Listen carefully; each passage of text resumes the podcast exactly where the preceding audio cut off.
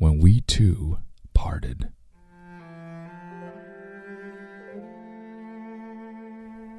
When we two parted in silence and tears, half broken hearted to sever for years, pale grew thy cheek and cold, colder thy kiss.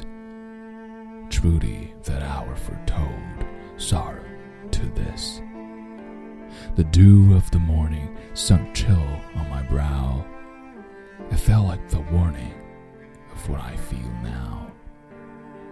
Thy vows are all broken, and light is thy fame. I hear thy name spoken, and share in its shame.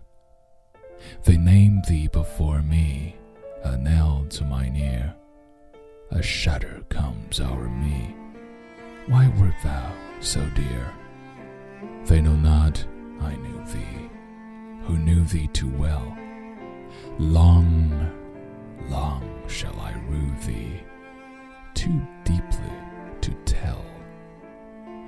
In secret we met, in silence I grieve, that thy heart could forget, thy spirit deceive. If I should meet thee after long year, should I greet thee? With silence